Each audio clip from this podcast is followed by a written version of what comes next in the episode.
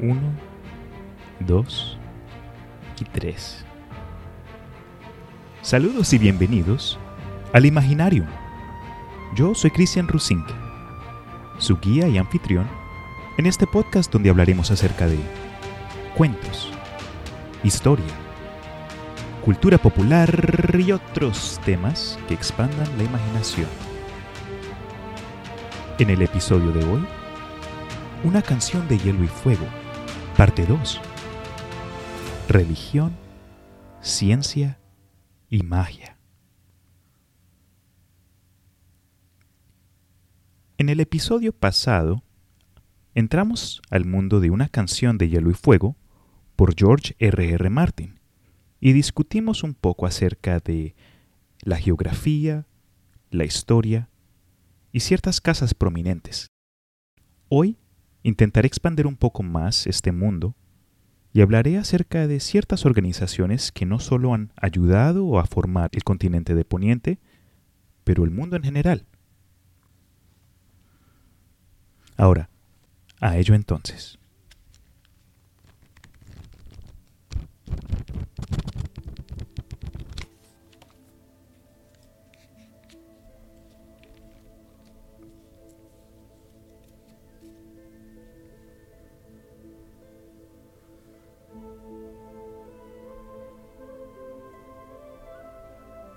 Primero, iniciaremos con la religión. La fe de los siete, también llamada simplemente como la fe, es la religión dominante en Poniente. Las únicas regiones donde la fe no tiene tanta influencia son en las Islas de Hierro y en el norte. La fe venera a los siete, una única deidad de siete aspectos y siete rostros. Cada una representa una virtud diferente y los creyentes rezan un aspecto específico para pedir ayuda dependiendo en sus necesidades. Estos aspectos son el Padre o Padre Celestial, el cual representa el buen juicio. Es descrito como un hombre viejo, con barba y con una balanza. Se le ora para pedir justicia. El guerrero. Este representa la fuerza en la batalla y lleva con sí una espada se le ora para pedir coraje y victoria. El herrero. Este representa el oficio y las labores. Lleva un martillo en sus manos. Se le ora cuando un trabajo necesita ser hecho. La madre, o la madre celestial, representa la maternidad y la crianza. Es la protectora de los niños y es representada como una mujer con una sonrisa amorosa y personifica la misericordia. Se le ora para pedir fertilidad y compasión. La doncella. Esta representa la inocencia y la castidad. Se le ora para pedir la protección de la virtud de una doncella. La vieja. Representa la sabiduría. Carga una linterna y se le ora para pedir un guía en los momentos más difíciles. Y el último es el desconocido. Este aspecto de los siete representa la muerte y lo desconocido. Los creyentes de la fe raramente buscan su apoyo, pero los renegados y criminales se sienten representados por él. Los siete eran adorados en Andalia, la antigua patria de los ándalos, hasta que estos individuos llegaron a Poniente en la segunda en el segundo gran éxodo de los humanos al continente. Se dice que en el principio Poniente era habitado por gigantes, animales, bestias y los hijos del bosque. Luego llegaron los primeros hombres, con quienes las razas antiguas pelearon. Eventualmente los primeros hombres y los hijos del bosque encontraron un acuerdo, y muchas de las tradiciones se mezclaron.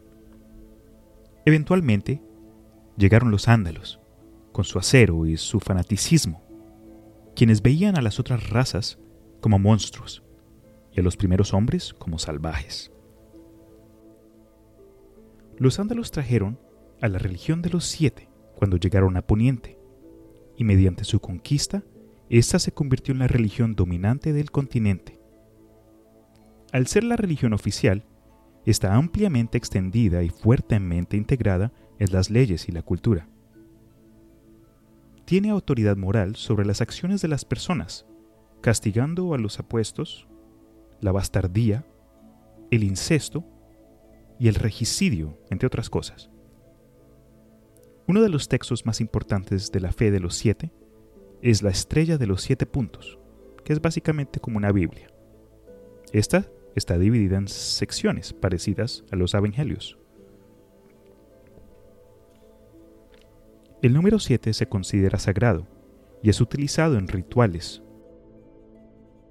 u objetos de connotación sagrada. Los seguidores de la fe usan una estrella de siete puntas, prismas de cristal y el arco iris como ícono religioso. Los ritos de oración involucran el uso de luz y cristales para representar a su Dios, dado que la luz se divide cuando penetra el cristal, y para ellos es una interpretación del amor que el 7 tiene sobre ellos.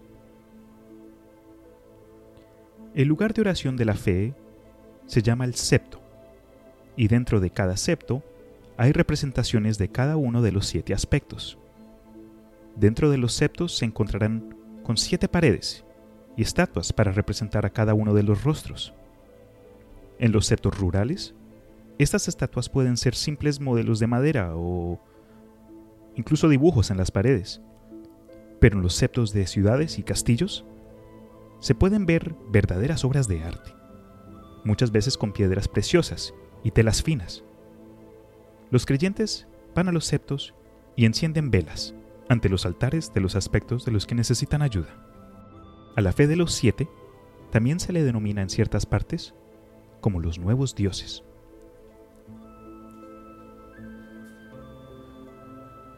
Ahora hablemos de los antiguos dioses. Los antiguos dioses de los hijos del bosque son numerosos espíritus sin nombre de las piedras, la tierra, los ríos y los árboles. Se desconoce el verdadero nombre que los hijos le daban a esta religión, pero fueron los hombres quienes lo llamaron la creencia en los antiguos dioses. También en comparación con una religión más moderna como los siete, se puede ver obviamente como su título, antiguos dioses y nuevos dioses, diferencian las creencias de cada uno. Los antiguos dioses eran venerados en todo Poniente por los hijos del bosque desde antes de la historia escrita. Preguntarán, pero Christian, ¿qué son estos hijos del bosque? ¿Son niños abandonados que viven ahí entre los árboles? Pero no. Los hijos del bosque son una raza de baja estatura, antigua. Los adultos llegan a alcanzar la altura de un niño humano. Su piel es de color avellana, moteada con pálidas manchas como las de los ciervos. Tienen orejas y ojos grandes, y tres dedos y un pulgar en cada mano. Sus vidas son muy largas y se desconoce hasta qué edad pueden vivir. En Poniente existen árboles antiguos, de madera blanca y hojas de color rojo en forma de manos, llamados arcianos. A través del continente existen ciertos arcianos cuyo tronco fue tallado con una cara por los niños del bosque. A estos arcianos se les llama árboles corazón. Y en el norte las oraciones, juramentos y matrimonios se realizan en presencia de un árbol corazón, dado a que se cree que los antiguos dioses pueden presenciar eventos desde las caras de estos árboles. En la antigüedad, todas las casas nobles tenían un bosque de Dios, con un árbol corazón en el centro. Pero como la mayoría de las personas se convirtieron a la religión de los siete, muchos de estos bosques se terminaron volviendo en solo jardines, En la religión de los antiguos dioses, ciertas acciones, como el incesto, el asesinato de alguien de la misma sangre y el trato de esclavos, se consideran ofensas, mientras que las leyes de hospitalidad eran sagradas y respetadas. Las leyes de hospitalidad son tradiciones antiguas de cómo tratar a un invitado, sea noble o pobre. Si alguien come y bebe bajo el techo de un anfitrión, quedan bajo su protección se le conoce como comer el pan y la sal del anfitrión. Y una vez invocada, las leyes antiguas prohíben que el invitado alce mano en contra del anfitrión y viceversa, por el tiempo que esta persona reside bajo el techo del anfitrión. Si recordamos los eventos de la boda roja, los Freys terminan matando a los norteños que buscaban aliados contra los Lannisters. Como los Freys asesinaron a los huéspedes, se cree que George R. R. Martin tomará venganza contra los involucrados. En la serie, Arya Stark termina matando a todos los Freys y cocinando a los hijos de Walder Frey, el patriarca, en un pastel que hizo que Walder Frey comiera antes de matarlo a él también. En los libros, el cuerpo reanimado de Kathleen Stark, ahora llamado como Lady Corazón de Piedra, y una banda de renegados han estado buscando y matando a Freys y Lannisters y cualquier persona involucrada en lo que terminó siendo la boda roja. En general, la creencia de los antiguos dioses no tiene organización, clero, movimientos evangélicos o textos sagrados, pero los seguidores pasan las tradiciones de generación en generación. Se cree que George R. R. Martin basó a esta religión en creencias animistas.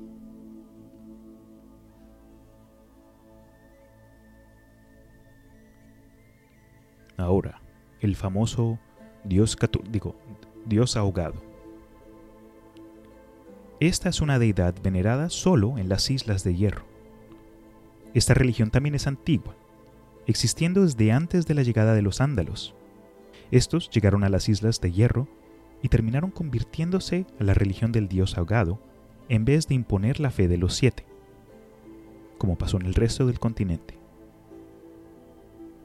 Como los hombres de hierro, el dios ahogado es una deidad dura y fuerte, que los creó para violar, saquear y conquistar reinos, algo que ellos llaman las antiguas costumbres. El enemigo eterno del dios ahogado es denominado como el dios de la tormenta, que reside en las nubes, con los cuervos como sus criaturas. Se dice que las deidades han estado en conflicto por milenia, y el mar se agita rubiosamente cuando están en batalla. Sin embargo, así como el dios ahogado, no muchas personas fuera de las Islas de Hierro creen en el dios de la tormenta. Según esta religión, los hombres de hierro forman una raza diferente al resto de los humanos.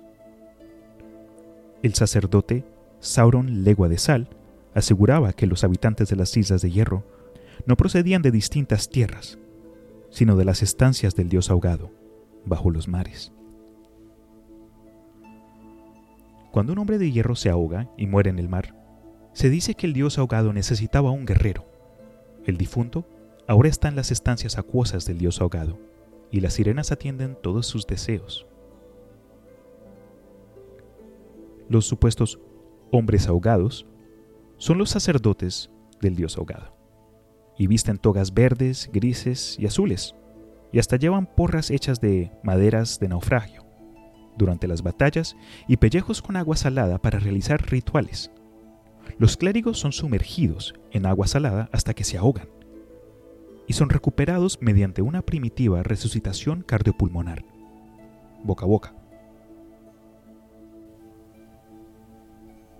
El ahogamiento y la resucitación son rituales importantes para esta religión.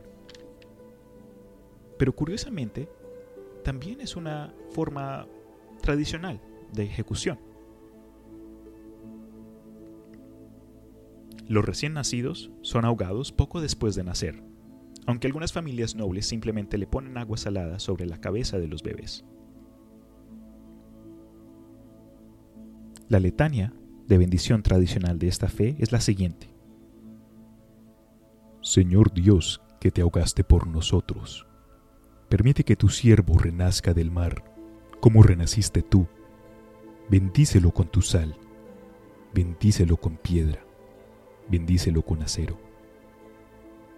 Lo que está muerto no puede morir. Lo que está muerto no puede morir, sino que se alza de nuevo, más duro, más fuerte.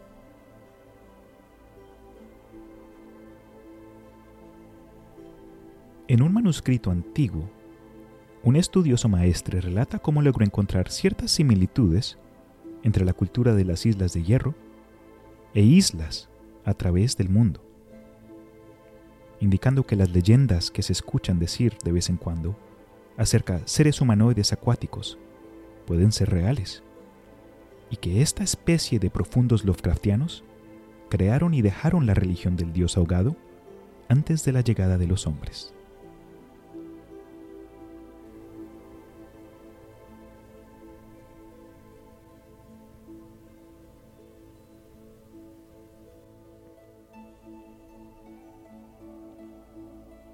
Ahora de frío a caliente, de agua a fuego, hablemos acerca del Señor de la Luz.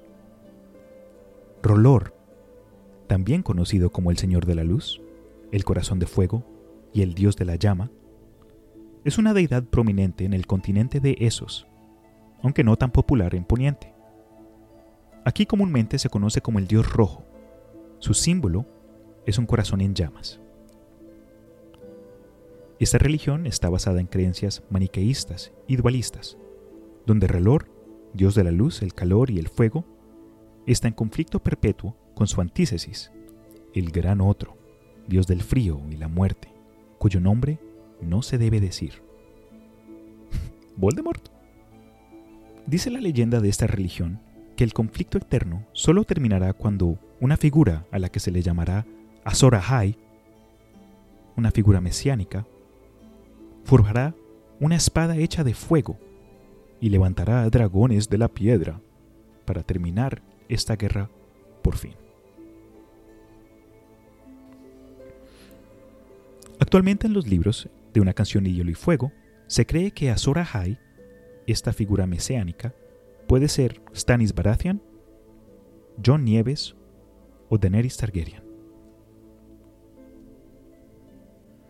En esa religión, a los clérigos de reloj se le llaman sacerdotes rojos, debido a las amplias togas de color carmesí que se usan.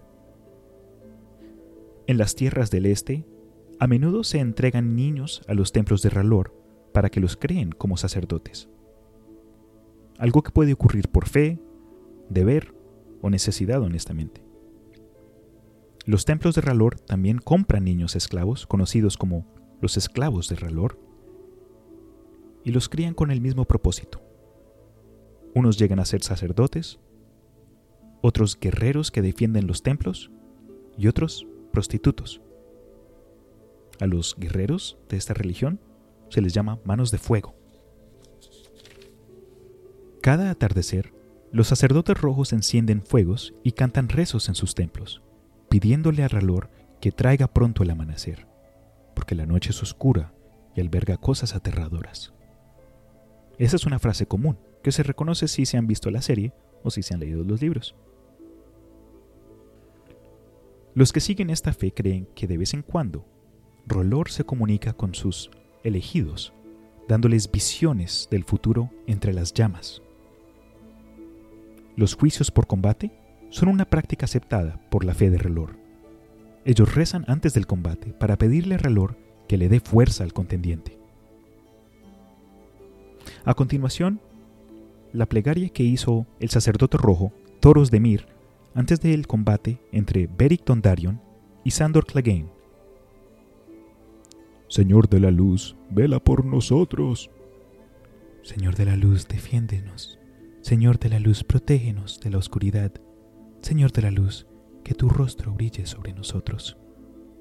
Enciende tu llama sobre nosotros, Ralor Muéstranos si este hombre dice la verdad o miente. Humíllalo si es culpable. Da fuerza a su brazo si es sincero, Señor de la luz. Danos sabiduría. Porque la noche es oscura y alberga cosas aterradoras. El Dios de muchos rostros.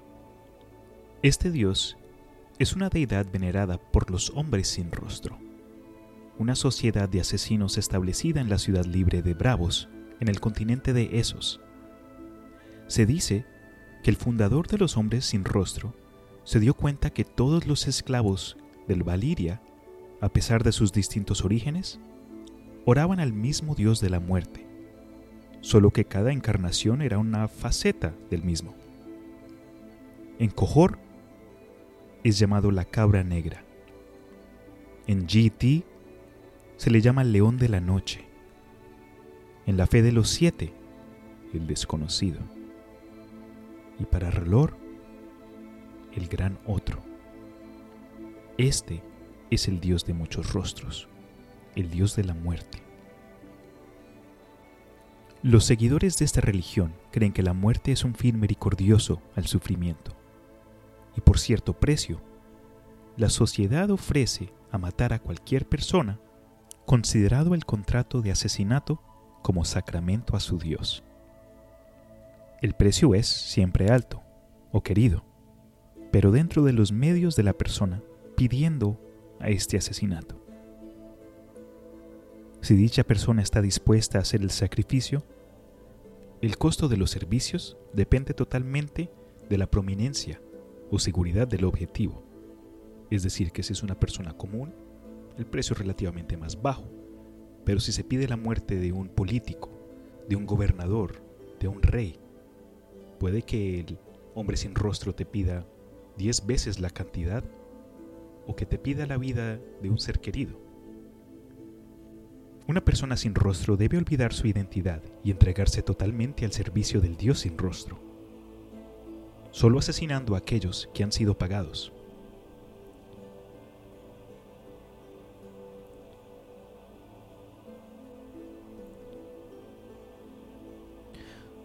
Ahora también quiero discutir una de las religiones menos prominentes de una canción de hielo y fuego, dado a que se considera algo extinta.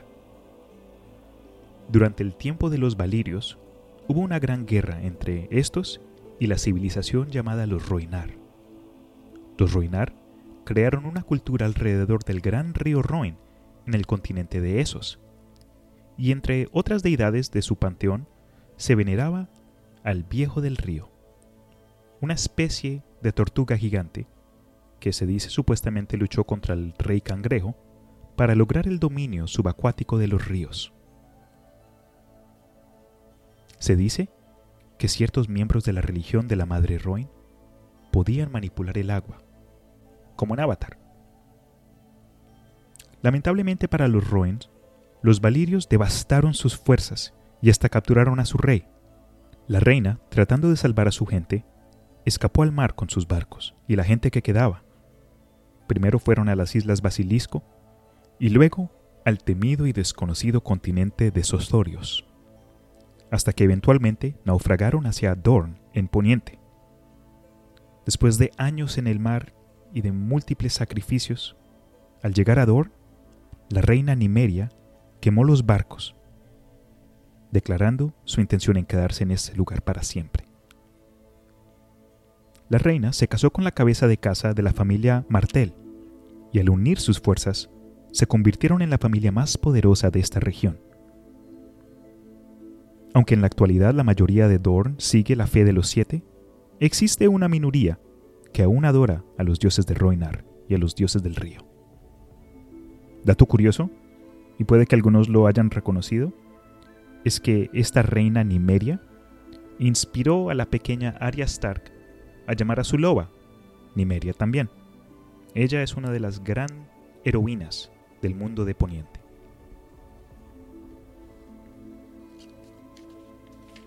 Crucemos ahora de temas, dejando atrás a la religión y hablemos acerca de un tema que puede ser de interés a quienes basan su forma de pensar en la lógica y la ciencia. Hablemos entonces acerca del alcance científico en el mundo de una canción de hielo y fuego. Dado a este tema, creo que es importante hablar de la organización dedicada al estudio del mundo donde viven. Estoy hablando de nada más y nada menos de los maestres que he mencionado en varias ocasiones hasta este punto. Los maestres son una orden de eruditas, curanderos, científicos entrenados en la ciudadela, la cual fue creada por la familia Hightower, quienes son vasallos de la familia Tyrell en el dominio. Los maestres estudian y los más excepcionales son elegidos como consejeros a la nobleza y en ocasiones pseudo-investigadores de lo oculto. Hombres de cualquier edad pueden entrenarse como maestres, mientras que por alguna razón las mujeres tienen prohibido unirse a la orden. Las familias nobles de Poniente a veces envían a sus hijos menores a la ciudadela para ser entrenados, dado a que los mayores suelen ser los que obtienen la herencia, la propiedad y los títulos de sus familias. Los maestres, al igual que el guardia de la noche en el muro, son considerados sirvientes de Poniente y de su pueblo. Y por principio no tienen alianza política. Tras terminar sus estudios, un maestre es asignado a un castillo, fortaleza u otro sitio, permaneciendo leal a las personas del lugar como mentor, curandero y consejero, sin importar quién sea el administrador o quién esté en poder en este lugar. Por ello, el hombre que gana su cadena y se convierte en un maestre, se desprende del nombre de su familia y pasa a ser conocido por su título de maestre y su primer nombre. Los maestres comienzan su entrenamiento como novizos. Una vez que comienzan sus estudios y ganan maestría en cierto campo, son puestos a prueba. Y de pasar dicha prueba exitosamente, son recompensados con un eslabón de cierto metal que representa su habilidad y conocimiento. Esto ocurre varias veces hasta que cada eslabón termina creando una cadena. Un estudiante con un eslabón es conocido como acólito por lo tanto, para convertirse en maestre se necesita tener una cantidad de conocimiento y estudio extensivo, con el que se obtiene una cadena, hecha de distintos metales, que se usará alrededor de su cuello. Una vez que la cadena esté forjada, los acólitos hacen sus juramentos para volverse maestres y pasan una noche de vigilia en la bóveda, que contiene una vela de vidrio negro. No se le permite llevar ninguna linterna o fuente de luz, a menos que ellos mismos puedan encender la vela negra con medidas de magia, permanecerán la noche en la oscuridad. Pero, como ya han habido siglos que la magia ha desaparecido, es un examen que nadie pasa, para que los maestros reconozcan que la magia no existe y los ayudan a mantener sus visiones, pensamientos en la realidad. La cadena de eslabones significa que los maestres no se sirven a sí mismos, sino que son sirvientes de todo Poniente. Al obtener la cadena de eslabones, los maestres nunca se la quitan, ni para dormir, ni para bañarse, ni para nadar tampoco, me imagino. Pobrecitos.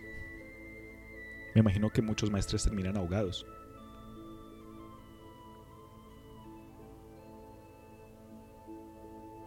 A continuación, un par de ejemplos de metales que se usan para eslabones que representan un estudio específico.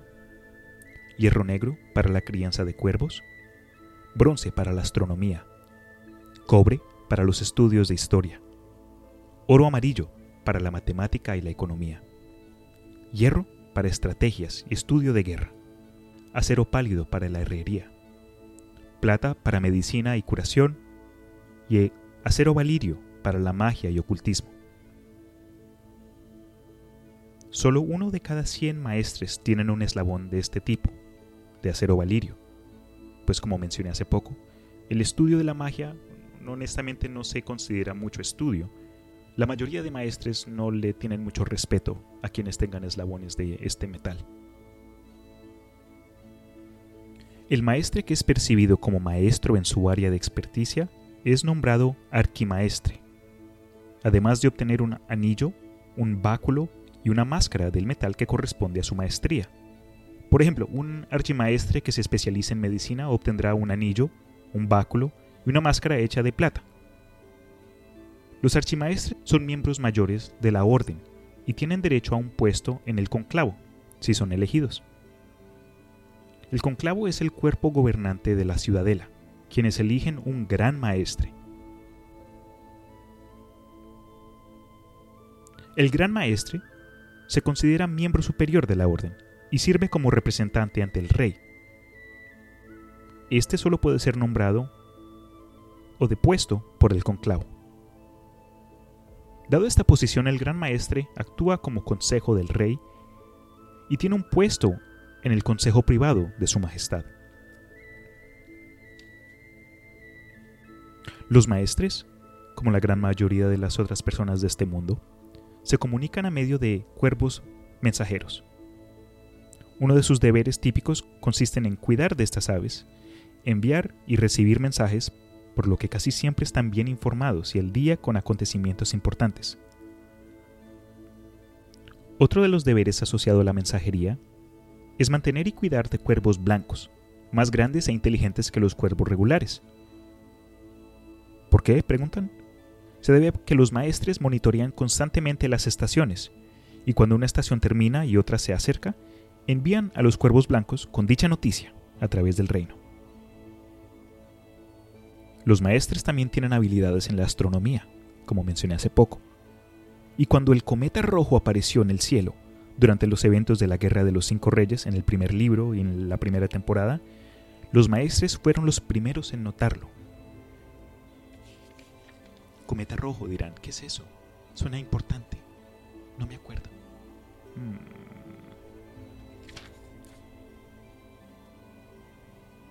Se dice que los sucesos de la Guerra Civil Targaryen, llamada como la Danza de Dragones, cuyos eventos causaron el exterminio de todos los dragones en Poniente, fue orquestado por los maestres en un plan de largo plazo para deshacerse de los Targaryen por completo. Todas las reuniones del conclavo son confidenciales y se conducen a puerta cerrada.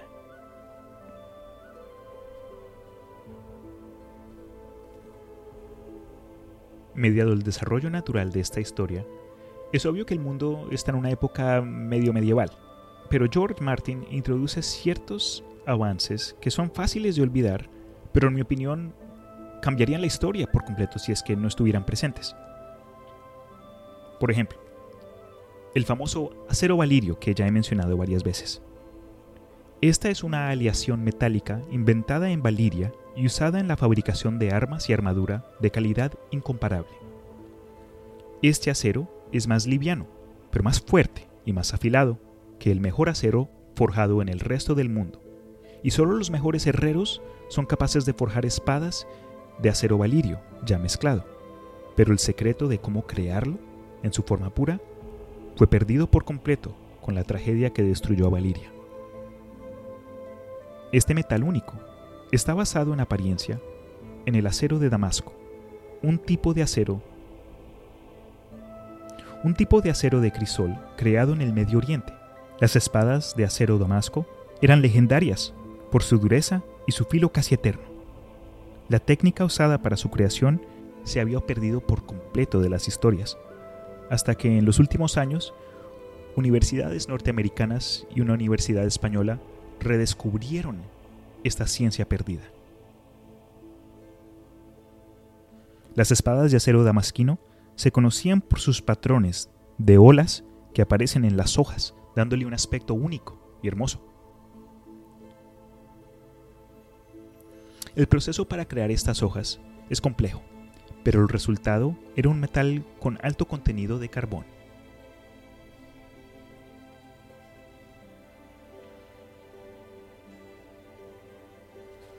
Otro ejemplo del arte reflejando la vida es algo que en la serie se llama Wildfire o Fuego Salvaje o Fuego Valirio.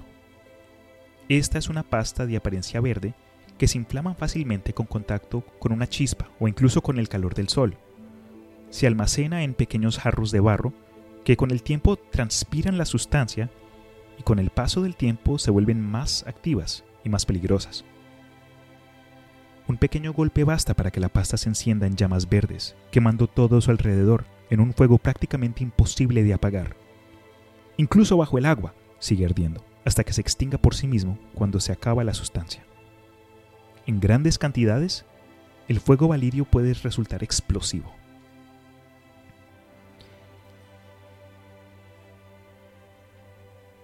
Esta pasta es creada por alquimistas y pirománticos en celdas especiales en un proceso delicado.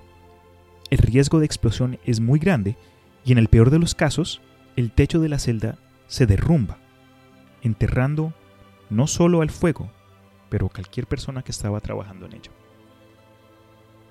Este fuego fue inspirado por un arma creado y usado en la antigüedad llamado fuego bizantino o fuego griego, que actualmente, honestamente, no se sabe cómo se creaba, solo hay récords históricos que hablan de él. El poder del arma venía no solo del hecho que ardía en contacto con el agua, sino que incluso ardía debajo de ella.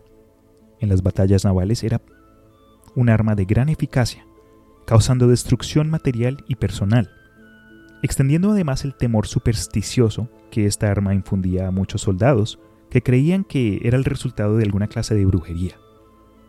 A diferencia del fuego griego, el fuego salvaje, de George R. R. Martin, supuestamente se crea con un toque de magia. Ahora hablemos un poco de medicina. Algo que me di cuenta y que me causó mucha curiosidad fue a lo que se le denominó como la leche de amapola. Esta es una bebida apiácea, hecha por los maestres con la flor de la amapola. El extracto obtiene una apariencia blanquicia, del cual se deriva el nombre leche. Este es un remedio analgésico y anestésico que se le da a los que hayan sufrido heridas mortales o aquellos que sufran de gran dolor. Su efecto es rápido y causa somnolencia. La amapola del mundo real es la planta de donde se produce el opio. Otro remedio con efectos particulares y letales, si usado mal, es el sueño dulce. Esta es una medicina peligrosa que con una gota se usa para aliviar dolor. Con dos gotas, alguien puede entrar en un descanso profundo. Pero con tres gotas de sueño dulce, causará que la víctima duerma un sueño eterno, del que nadie se despertará, del que nadie se despertará, se despertará, se despertará.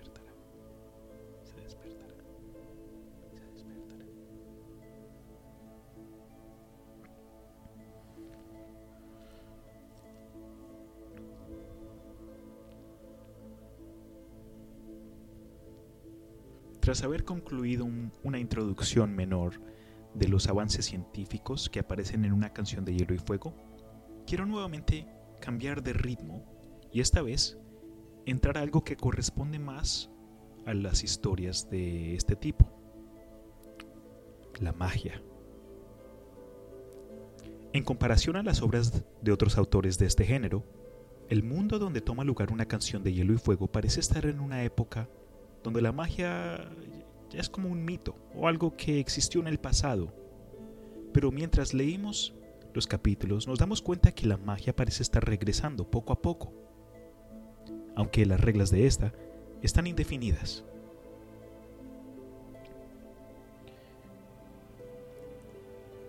Lo chévere de una canción de Hielo y Fuego es que parecen existir distintas aplicaciones o distintas variaciones de magia y quiero a continuación dividirlas y presentarlas.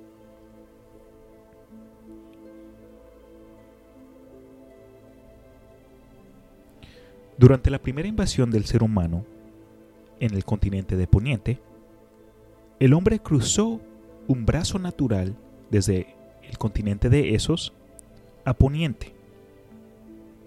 Aunque los hijos del bosque poseían magia natural, y un mejor entendimiento del terreno en el que vivían, los primeros hombres eran muchos, y eran más fuertes y grandes, y tenían armas de bronce. En un intento de evitar que llegaran más hombres, los hijos usaron su magia para invocar el mar y destruir por completo este puente natural que conectaba dos continentes, fragmentándolo en múltiples islas en el proceso.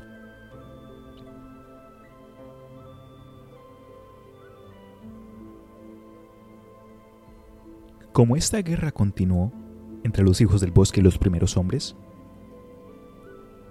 esta raza diminuta reintentó separar las tierras para alejarse de los atacantes que invadían su mundo.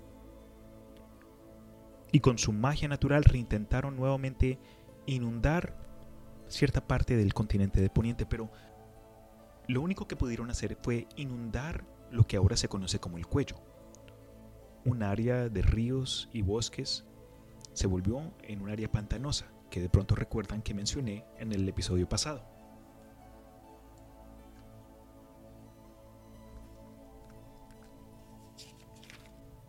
Tengo un par de amigos a quienes les llama la atención esta serie, y algo que me preguntan a menudo es, eh, oye, ¿qué hay con ese muro de hielo? ¿Qué es eso? Les comento. El muro es una muralla. Ah, no, no te creo. no, mentira. El muro es una muralla de hielo de 300 millas de longitud y más de 700 pies de altura, que se extiende de este a oeste en el punto más norte de Poniente y separa a los siete, nueve reinos de las tierras salvajes del más allá.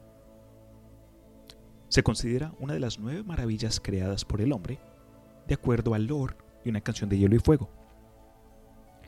Supuestamente creada hace más de 8.000 años por un sujeto misterioso pero histórico que también construyó a Invernalia y otros castillos importantes del reino.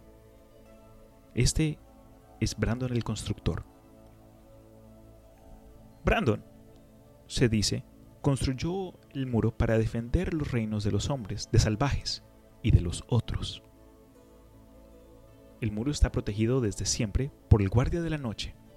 Esta es una entidad del gobierno completamente dedicada a patrullar el muro y las tierras salvajes. Dependiendo de con quién estés hablando, por ejemplo, a algún anciano con raíces en el norte, puede que te digan que, aparte de los hombres del guardia de la noche, el muro está protegido por hechizos antiguos y magia ya olvidada.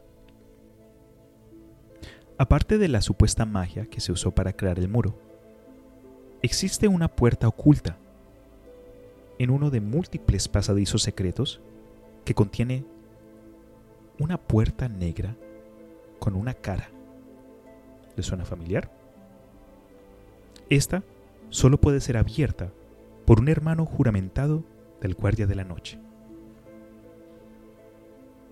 Según la leyenda, Brandon el constructor hizo poner las cimientas del muro en los lugares más elevados, pero varias historias dentro de una canción de hielo y fuego sugieren que los constructores del guardia de la noche la han ampliado y mejorado a lo largo de los siglos un oficio que solía verse como un honor, se ve a principios de las historias de una canción de hielo y fuego como un oficio, hasta una condena. Dado a que la gente designada a esta posición en los últimos años suelen solo ser criminales o gente deshonrada. Pero ahora que estamos hablando del norte, por fin puedo mencionarles algo que de pronto algunos de ustedes ya estaban ansiosos de escuchar. Los otros conocidos entre los seres humanos de Poniente como caminantes blancos. Son criaturas que existen en las tierras congeladas del norte del muro. Al haber desaparecido por casi 8.000 años, se les considera muchas veces como criaturas legendarias que solo aparecen en cuentos para aterrar a los niños. De acuerdo a la leyenda, los otros aparecieron durante un largo invierno que duró una generación completa, un periodo de oscuridad conocido como la larga noche, durante la guerra entre los primeros hombres y los hijos del bosque. Estos otros fueron la causa en el que los hijos del bosque y los primeros hombres unieron sus fuerzas para prevenir la invasión de estos otros seres que venían de más allá del muro. Y, tras su victoria, se creó el muro. La tata de las historias los describe como cosas muertas, frías, que odian toda forma de vida. Pero Martin los explica de una forma algo diferente. Aquí es lo que dice el autor. Los otros no están muertos. Son extraños, hermosos. Piensa o seres sobrenaturales hechos de hielo, pero no un hielo normal. Los otros pueden hacer cosas con hielo que no podemos imaginar e incluso crear sustancias con esta materia. Nunca están lejos. No saldrán de día, no cuando ese viejo sol esté bailando. Pero no creas que eso significa que se han ido. Las sombras nunca desaparecen. Puede ser que no las veas, pero siempre estarán pisoteándote los talones.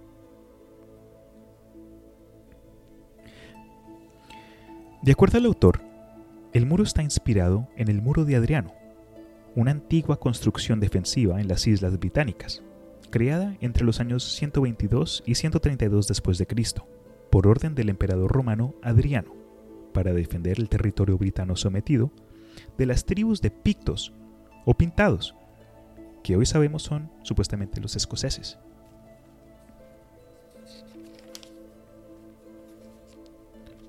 Los otros son descritos como humanoides altos y demacrados, de piel extremadamente pálida y ojos azules tan profundos que hasta arden como el fuego. No se sabe si aparecen en las noches frías o si el frío antinatural los acompaña. Se ocultan de la luz del sol, por lo que viven una vida nocturna, aunque algunas leyendas afirman que su llegada trae la noche. En comparación a los otros que aparecen en la serie, vestidos de cuero negro como si estuvieran en camino a un estreno de la película Matrix mezclado con un show de black metal, los otros en los libros son descritos con armadura brillante, de algo que parece ser hielo, que cambia de color con cada paso. Estos portan delgadas espadas de cristal.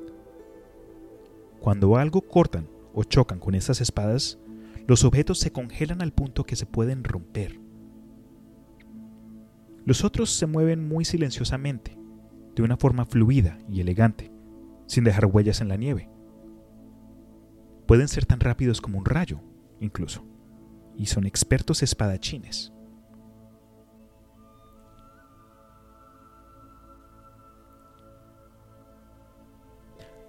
Hablan una lengua distinta a la lengua común que se habla en Poniente, algo que suena como hielo rozándose, cosa que muchos creen puede haber sido una lengua prima, algo ya olvidado.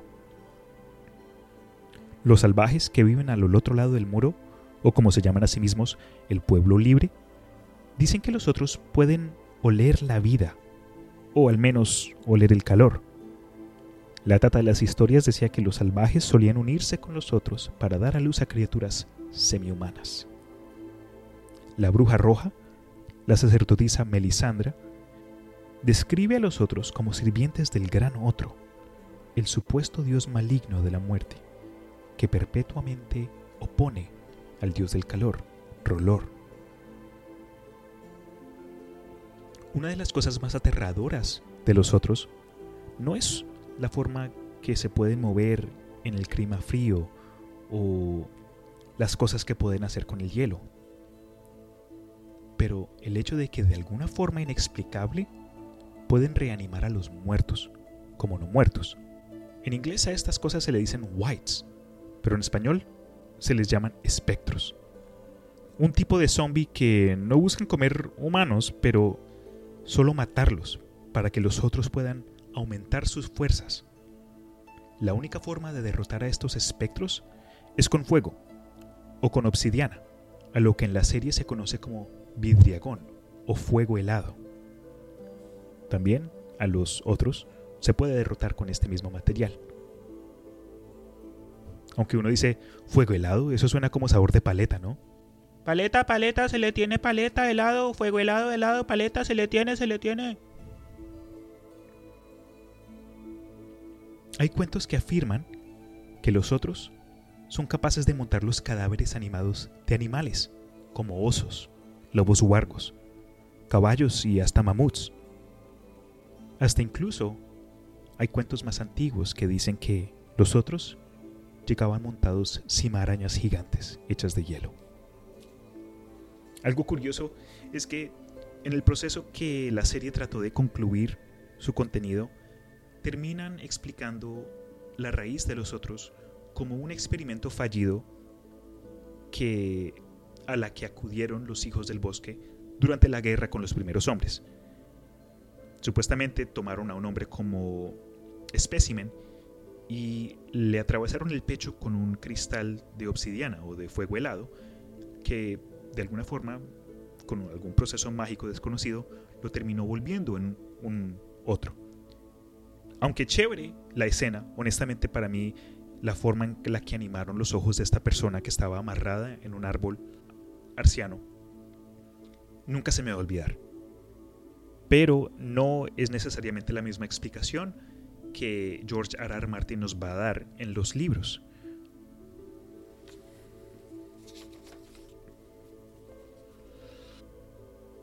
Ahora, tras hablar de los otros y el muro y la magia de los hijos del bosque, subamos la temperatura un poco y hablemos del lado opuesto, discutamos actos de magia atribuidos al Señor de la Luz. Durante la historia, vemos a sacerdotes rojos enfocando su mirada en las llamas, tratando de obtener visiones, visiones. También hemos visto cómo prenden sus propias espadas en llamas usando su sangre y una oración. Pero uno de los actos más disturbadores es cuando Melisandra, la bruja roja, da a luz a una sombra para asesinar a ciertas personas. Por lo que el autor nos da a entender, tras tener relaciones con un hombre, el semen de estos da vida a una sombra que crece en el vientre de una sacerdotisa roja, hasta que nace con el propósito de cumplir un objetivo durante la noche. Señor, eh, similar al señor Mystics de Ricky Morty, pero más disturbador. Un punto curioso es que los hombres con quienes Melisanda cree a una de estas sombras terminan envejeciendo notablemente y estos perciben las acciones de la sombra como un sueño. Por ejemplo, cuando muere Robert Baratheon y sus hermanos terminan tratando de luchar por la supremacía para ver quién va a ser el siguiente rey, los dos se ponen el uno contra el otro. El del medio, Stannis Baratheon, con el menor, que es un creído, eh, Renly Baratheon.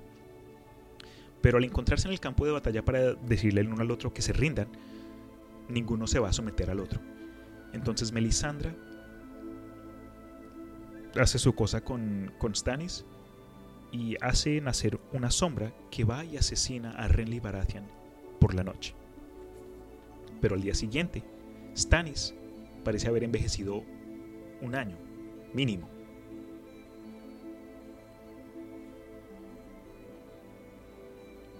Algo aún más impresionante es a lo que se le llama el último beso. Este es un ritual practicado por los sacerdotes de Relor, cuando alguien muere, el sacerdote llena su boca de fuego y besa el cadáver, soplando las llamas en la boca del difunto. El sacerdote Toros de Mir hace esto la primera vez que Beric Dondarrion muere. Pero qué sorpresa se llevan ambos cuando Beric regresa a la vida. Aunque resucitado, Beric aún demuestra las heridas que lo mataron desde un principio. Al principio de la historia, cuando primero conocemos a este personaje de Beric Dondarrion, Sansa lo admira y dice que es uno de los jóvenes más guapos y honorables que había visto, la personificación de un caballero como ella lo había visto en sus sueños y en sus libros. Pero tras los sucesos de los primeros tres libros, Toros de Mir lo resucita más de siete veces y es descrito con cuerpo frágil, tuerto, tras haber muerto por una herida en el cráneo su cabeza está mal formada tras un golpe que lo mató en otra ocasión, y múltiples otras heridas en el cuerpo, con cicatrices por doquier, hasta una cicatriz en el cuello cuando una vez murió ahorcado. Cada vez que es revivido, se le nota un deterioro físico y mental, hasta que el propio Beric dice que ya ni recuerda la imagen de donde vivía o quién era.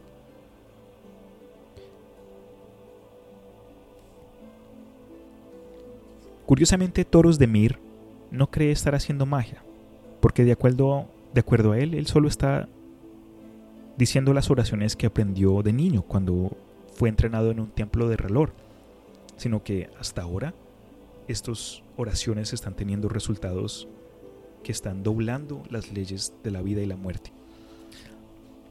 Ahora hablemos un poco de cierta magia de los hijos del bosque atribuidos a los hijos Stark y otros personajes que llevamos a conocer durante la historia. Estoy hablando acerca de los cambiapieles y los warg. Este es el poder manifestado por ciertos individuos quienes pueden entrar a la mente de algunos animales y controlarlos a la voluntad. Martín ha confirmado que el término warg es un tipo específico de cambiapieles que están ligados a un lobo exclusivamente, mientras que los cambiapieles regulares no tienen animales determinados, aunque no se sabe si tienen una cantidad límite de qué clase de animales los que pueden, a los que pueden entrar. En el ejército del pueblo libre, es decir, los salvajes del otro lado del muro, llegamos a conocer a un individuo al que se le llama Baramir Seis Pieles, dado a que su poder de cambiapieles lo ha dejado manipular un oso polar de 13 pies de altura, tres lobos, un águila y un tipo de puma de nieve al que se le llama gato sombra, aunque que clarifico, no los puede controlar al mismo tiempo, pero ha ganado una reputación como un guerrero de los hombres libres, porque por donde vaya siempre tiene a estos animales consigo. Es como un zoológico caminante. Se sabe que es más fácil entrar a la mente de un animal con el cual un cambiapieles ya comparte un vínculo. Sin embargo, la interacción entre las mentes del animal y el cambiapieles pueden influenciar ambas personalidades, con efectos negativos para el cambiapieles si la influencia animal no se mantiene bajo control. Un cambiapieles sin entrenamiento puede entrar inconscientemente a la mente de un animal, especialmente cuando duermen. Por ejemplo, Arya Stark y John Nieves tienen varios capítulos en donde, donde mientras dormían, tienen sueños algo vívidos donde entran al cuerpo de un animal. Arya entra al cuerpo de Nimeria hasta el cuerpo de un gato y John entra al cuerpo de Fantasma, su lobo huargo. Pero al despertarse no necesariamente entienden lo que está pasando. Adicionalmente solo se conoce un ejemplo donde un cambiapieles entra y controla la mente de un ser humano. Estamos hablando de cuando Bran Stark entra a la mente de Hodor en una situación crítica. Esta acción fue traumatizante para Hodor y al mismo tiempo presenta un dilema moral y ético. Te pregunto a ti, oyente, si pudieras entrar a la mente y controlar a otro individuo, ¿lo harías? Una de las oyentes, eh, llamada Vanessa, me mencionó cuando estábamos hablando antes de publicar el episodio pasado que entre ella y su esposo discutían una teoría acerca de los cambiapieles. Me dijo ella que de acuerdo a lo que estaban entendiendo de las lecturas porque tenían los libros, si un warg recibe una herida mortal mientras que su lobo está vivo, no morirían, es lo que pensaban. Lamentablemente ese no es el caso, Vanessa, aunque brinda un buen tema de las habilidades que estos tienen. Los wargs y los cambiapieles los wargs y los cambiapieles pueden morir varias veces mientras ocupan el cuerpo de un animal, aunque la experiencia puede llevar a algunos a la locura, aunque no fallecen de verdad hasta que su cuerpo real muere. Pero existe forma de obtener lo que se llama una segunda vida, entrando al cuerpo de un animal antes que su cuerpo muera por completo. En su segunda vida, la memoria del cambiapieles desaparece con el tiempo hasta que nada del individuo quede dentro de la bestia. Cuando viene a la dificultad para entrar a la mente de un animal, George R. R. Martin nos confirma lo siguiente. Los perros son fáciles de controlar porque son parecidos a los humanos. Se dice que llegan a confiar en cambiapieles más fácilmente. Los lobos son un poco más difíciles de controlar, dado a que primero se necesita forjar un vínculo duradero, similar a un matrimonio. Con las aves, la gente corre el riesgo de perder el contacto con la realidad, porque solo van a querer volar. Los gatos, como son criaturas crueles y vanas, solo se pueden ocupar a la fuerza, con dominio. Los alces y los ciervos se consideran presa, por lo que entrar a la mente de uno de estos puede convertir al hombre más valiente en cobardes. Otro dato curioso es que existen tres tabús entre los cambiapieles y wargs del mundo de una canción de hielo y fuego. El primero es no comer carne humana mientras se ocupa el cuerpo de un animal. El segundo, no aparear con animales mientras estés en la mente de un animal. Y el tercero, nunca intentar controlar la mente de un ser humano. Estos poderes nos abren el camino para una habilidad que es necesario discutir Supuestamente, los cambiapieles y wargos más poderosos también eran verdevivientes, y que el más poderoso de estos podía entrar a la mente de cualquier animal, grande o pequeño. Un hombre entre mil nace como cambiapieles, y solo un cambiapieles entre mil nacen como verdevivientes. Pero entonces, ¿qué es un verdeviviente? Este es el nombre otorgado, primero, a los sabios de los hijos del bosque, quienes tenían la habilidad de manipular la naturaleza, controlar animales y ver visiones del futuro y el pasado, desde las caras talladas en los árboles corazón. Bran Stark, uno de los protagonistas de esta historia, es conocido como el primer verde viviente en cientos de años. El último es el cuervo de tres ojos que ha estado llamando a Bran más allá del muro con sus visiones y sus sueños. Como los primeros hombres y los hijos del bosque mejoraron sus relaciones durante los eventos de la larga noche cuando trabajaron juntos para repeler los ataques de los otros, los hombres adoptaron creencias de los hijos del bosque y hasta forjaron tratos de paz por matrimonio. Es por esto que en el norte aún se siguen las tradiciones antiguas y aparentemente se pasaron más que creencias, dado a que se comparte hasta sangre y poderes que solo eran de los hijos del bosque y hoy en día tenemos a hombres y mujeres que desarrollaron poderes warg, cambiapieles y verde viventes.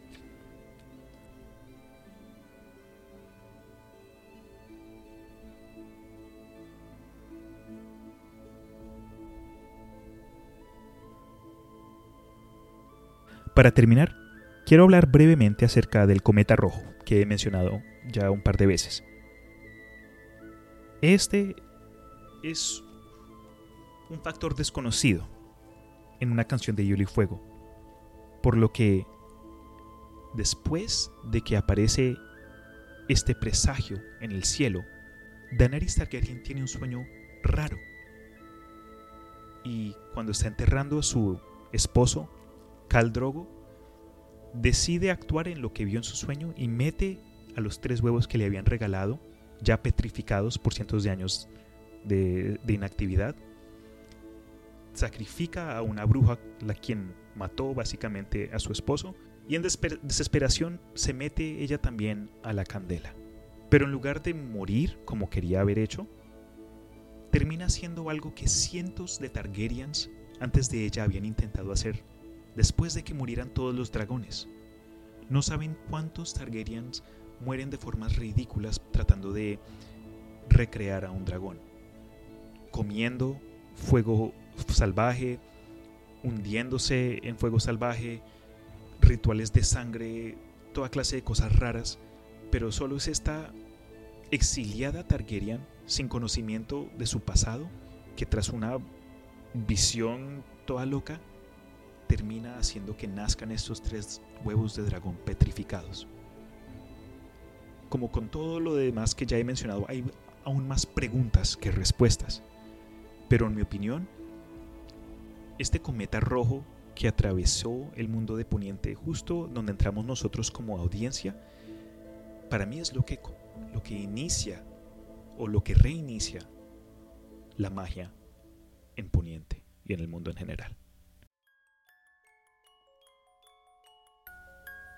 Pero bueno, por ahora creo que dejemos acá. Como siempre, es un honor poder hablar y discutir con ustedes estos temas que me llaman la atención. Yo sé que ustedes ya a este punto deben estar cansados de, de escucharme hablar. Espero que tengan una semana positiva. Y como siempre, se les quiere mucho. Se me cuidan. Chao.